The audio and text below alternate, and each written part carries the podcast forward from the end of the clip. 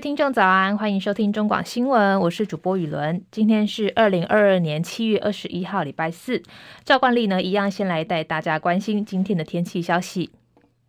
今天开始呢，到周末，太平洋高压势力持续西伸，引发的沉降作用会更明显，全台开始进入一段稳定的天气形态，降雨的范围会持续缩小，剩下北部跟东半部的山区部分。不过也要注意，气象局已经针对新北市、高雄、云林、宜兰花莲发布了橙色灯号，有连续出现三十六度高温的几率。另外，在台北、台南、屏东跟台东是黄色的灯号，几乎整个台湾呢，最近这几天都是非常非常炎热的天气。气象风险公司就提醒，大台北地区很有可能会出现三十九度以上高温的极端气温，在户外上班的民众一定要记得补充水分。目前天气，台北是二十六度，台中二十六度，嘉义是二十六度，台南二十八度，高雄二十六度。基隆是二十六度，东部地区宜兰二十六度，花莲二十七度，台东二十八度，外岛部分马祖是二十六度，金门二十六度，澎湖二十七度。美股消息，由于企业财报表现良好，风险投资偏好升高，在科技股带领之下，美股周三四大指数全面收高，更是触及六月初以来的最高水平。包含道琼指数上涨四十七点，收在三万一千八百七十四点；纳斯达克指数上涨一百八十四点，收在一万一千八百九十七点；标普五百指数上涨二十三点，收在三千九百五十九点；费城半导体指数上涨六十九点，收在两千八百七十二点。油价部分，国际油价今天小幅走低，因为原油跟汽油的库存增加，缓解了对市场供应紧张的担忧。包含纽约商品交易所西德州中级原油九月交割价下跌八十六美分，来到每桶九十九点八八美元。伦敦北海布伦特原油九月交割价一样下滑四十三美分，来到每桶一百零六点九二美元。国内消息，有媒体报道，泰润。润泰新跟这个润润泰全跟润泰新受到南山人寿拖累，第二季净值恐怕为负数，引发市场恐慌。润泰全副总经理李天杰昨天表示，将变更会计原则，采公允价值，重新衡量投资性的不动产，以提高公司净值。李天杰昨天晚间召开重大讯息记者会，表示改善净值的措施将提请近期的这个董事会来决议。公司会秉持一贯的原则，维护股东最大的权益。目前没有考虑处分资产。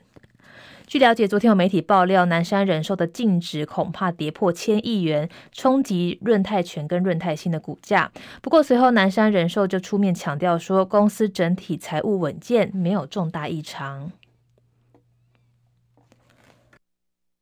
最近炎热的天气也让用电量持续飙高。台电表示，昨天下午两点二十三分，用电量首度突破四千万千瓦，创下历史新高，达到四千零三十点一万千瓦。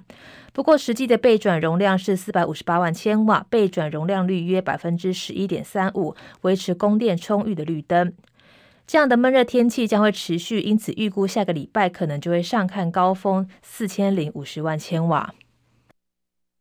台电也趁着这个机会呢，透过脸书来教大家省电的秘诀，像是冷气的温度设定在二十六到二十八度，并搭配电风扇，或是这个冷气的温度每调高一度就可以省电百分之六。不过这样的留言呢，网友不太买单，留言说：“这个你家组织不说不是说不缺电吗？不用怕，台湾没有缺电，大家冷气开下去。”台北市长柯文哲昨天晚间接受媒体人朱雪恒专访，他被问到二零二四年是否会有角色的时候，他也大方承认一定会选，表示如果我不选，民进党太容易选，好歹要让社会财富重新分配，要让他多花点钱。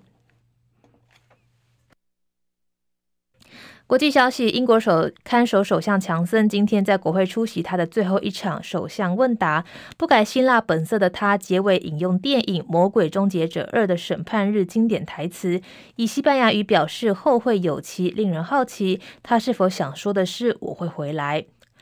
另外，保守党党魁补选今天举行最后一轮党籍国会议员投票，前财务大臣苏纳克跟这个外交大臣特拉斯进入决选。接下来呢，会有一般党员来投票，决定谁是新党魁，也就是英国的新首相。另外，国会开始明天休会，九月五号复会，新首相也会在当天走马上任。意大利总理德拉吉赢得国会参议院的信任投票，不过在这个联合内阁当中，有三个主要政党杯葛这次的投票。报道表示，德拉吉恐怕会在今天请辞，并且宣告提前大选。请听记者戚海伦报道。根据路透社报道，意大利国会参议院对德拉吉举行信任投票，结果有九十五票赞成，三十八票反对，信任投票通过。不过，也有数十名参议员投下了弃权票。德拉吉联合内阁当中，中间偏右的意大利前进党及右翼联盟党以及民粹政党五星运动党拒绝支持德拉吉，贝格而没有参加这次投票。意大利媒体报道，在此情况下，预计德拉吉二十一号将会向总统马达雷拉请辞，并且宣告提前大选。美国有线电视新闻网 CNN 报道，德拉吉担任总理十八个月，如今包括左翼和右翼基础的联合内阁即将垮台。上周四，他提出辞职之后，发生过几次抗议活动，要求他留任。民调显示，大多数意大利人支持他，有大约两千多名市长和商界领袖支持他。但如今，他可能在一周内二度提出请辞。记者戚海伦报道。加拿大统计局今天表示，汽油价格飙升导致物价普遍上涨，国内六月的通膨率达到百分之八点一，创下近四十年来的新高。根据法新社报道，加拿大统计局的数据显示，国内六月份的汽车跟卡车加油成本年增百分之五十四点六，但在最近几周，随着原油的价格下滑，创纪录的汽油价格也跟着回落。分析师先前预测，加国在五月通膨率达到百分之七点七之后，六月的通膨率可能会更糟。但数据也显示，加国的通膨可能已经见顶。接下来是十分钟的早报时间。今天，《中国时报》跟《联合报》其实都谈到了疫情的消息。首先是中国时报头版头条谈到了。防疫指挥官变市长参选人，陈时中向万华道歉。不过黄珊珊说应该要交代破口，蒋万安说伤害已经造成。民进党台北市长参选人陈时中二十号首场选举行程选在万华的龙山寺，并公开为过去卫福部曾经表示万华是疫情破口来道歉。不过，不仅国民党、民众党不领情，怒批伤害已经造成。陈时中必须要说清楚，破口究竟是桃园的诺福特饭店，还是万华？更有民众在现场高声呛声：“万华不是破口，陈时中还我们清白。”去年六月疫情大爆发，卫福部次长石崇良在立法院答询时暗指万华是防疫破口，引爆万华怒火。台北市长柯文哲更气得大骂说想砸病历，还有议员带着万华的里长到机关署前面砸鸡蛋来抗议。时任卫福部长、防疫指挥官的陈时中只有说指挥中心的发言如果不够精确，让人觉得有伤害，他表达歉意，更说失言在所难免，不需把事情给标签化。如今，陈时中从指挥官的身份投入台北市长选举，首场的陆战就到万华的龙山寺来参拜。被问到是否是这个抚平地方的怨气而来，陈时中先是否认，只有强调说万华有文化的底蕴，要先以民为先的市政领导者重视多元文化的根。但陈时中抵达现场之后，就有抗议的民众隔着马路对陈时中怒吼说：“万华不是破口，陈时中还我们清白。”陈世忠说呢，以前在立法院有些用词不是很精确，有任何人因为这样有伤害，我必须诚挚的道歉。但由于他站得直挺挺的说，也遭外界揶揄，选举到了就鬼话连篇。台北市副市长黄珊珊强调，当时指挥中心不只是从良，整体对这个发言呢，对万华的伤害很大，到现在都没有恢复元气。更重要的是，陈时中有必要跟市民交代，破口究竟是万华还是诺福特饭店。另外，国民党台北市长参选人蒋万也批评说，陈时中等人过往甩锅万华的言行，伤害已经造成。先是拿不出三加十亿的会议记录，疫情开始的时候又不断挡这个民间的采购疫苗，之后还让民众大排长龙买快筛。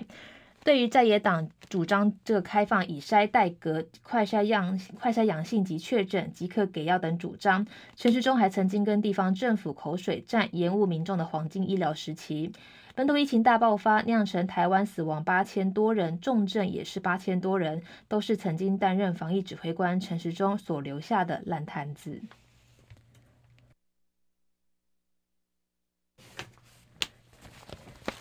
联合报头版头条谈到了，明天开始五十岁以上可以打第四剂，六月到五岁的这个疫苗今天开打莫德纳。专家表示，超额死亡依然是最大的问题。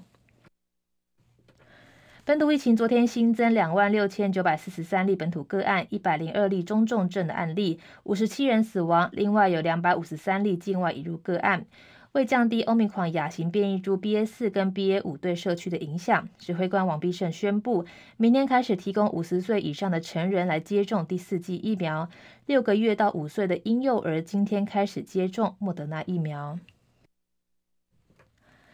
台大公卫教授陈秀兴预测，八月中旬约有四成的国内确诊者感染 BA 四跟 BA 五等变异株。一旦占比攀升到五成五以上，则单日确诊数可能会升到三点五万到四万人。对此，王必胜说：“当然有可能，但是无法预估疫情再起的时间点。至于确诊数字，还是要看实际的状况才能验证。”台湾现在面临的最大问题依然是超额死亡。随着疫情时间拉长到两年半，确实耽误到年长者癌症跟慢性病的照护。陈秀熙说，目前本土疫情虽然持续下降，但是超额死亡的议题严重。今年五月，台湾超额死亡率为百为一成八，六月上升到四成三。进一步分析，六成三超额死亡的个案来自新冠肺炎致死，三成七是接受疫情影响而间接死亡。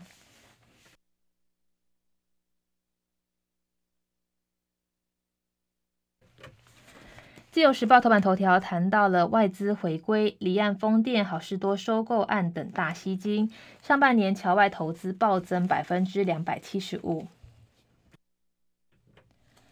经济部昨天公布上半年的侨外投资，之前因为受到疫情的影响，外资投资连三年衰退，但疫情趋缓，加上通过离岸风电、好事多等大型投资案，上半年年增率高达。百分之二七五点六五，全年侨外投资金额可望创近十五年的新高。投审会表示，上半年侨外投资金额达到八十七亿，达到这个台币约两千六百三十五亿元。重要的投资案包含多件的风电投资，以及好事多母公司收购台湾股权。另外，在风电投资方面，最大宗的是丹麦的沃旭投资，这个八百七十七八百七十。八百七十一亿的这个台币，在旗下的大彰化西南离岸风力发电。另外，《自由时报》头版头条也谈到了未诚实填报涉中的关系，国防厂商安控六十九人取消资格。因应中国军事威胁，政府推动了国防自主，斩获新式军备。国防厂商的安全查核相当重要，国防部也成立了安全查核工作站，地区查核组分别进驻中这个桃园的中科院、台中的汉翔公司、高雄的台船公司，执行安全查核跟稽核的任务。从去年到现在，一共有六十九人因为涉及中国关系，没有能诚实申报，遭否决参与国防机密的专案。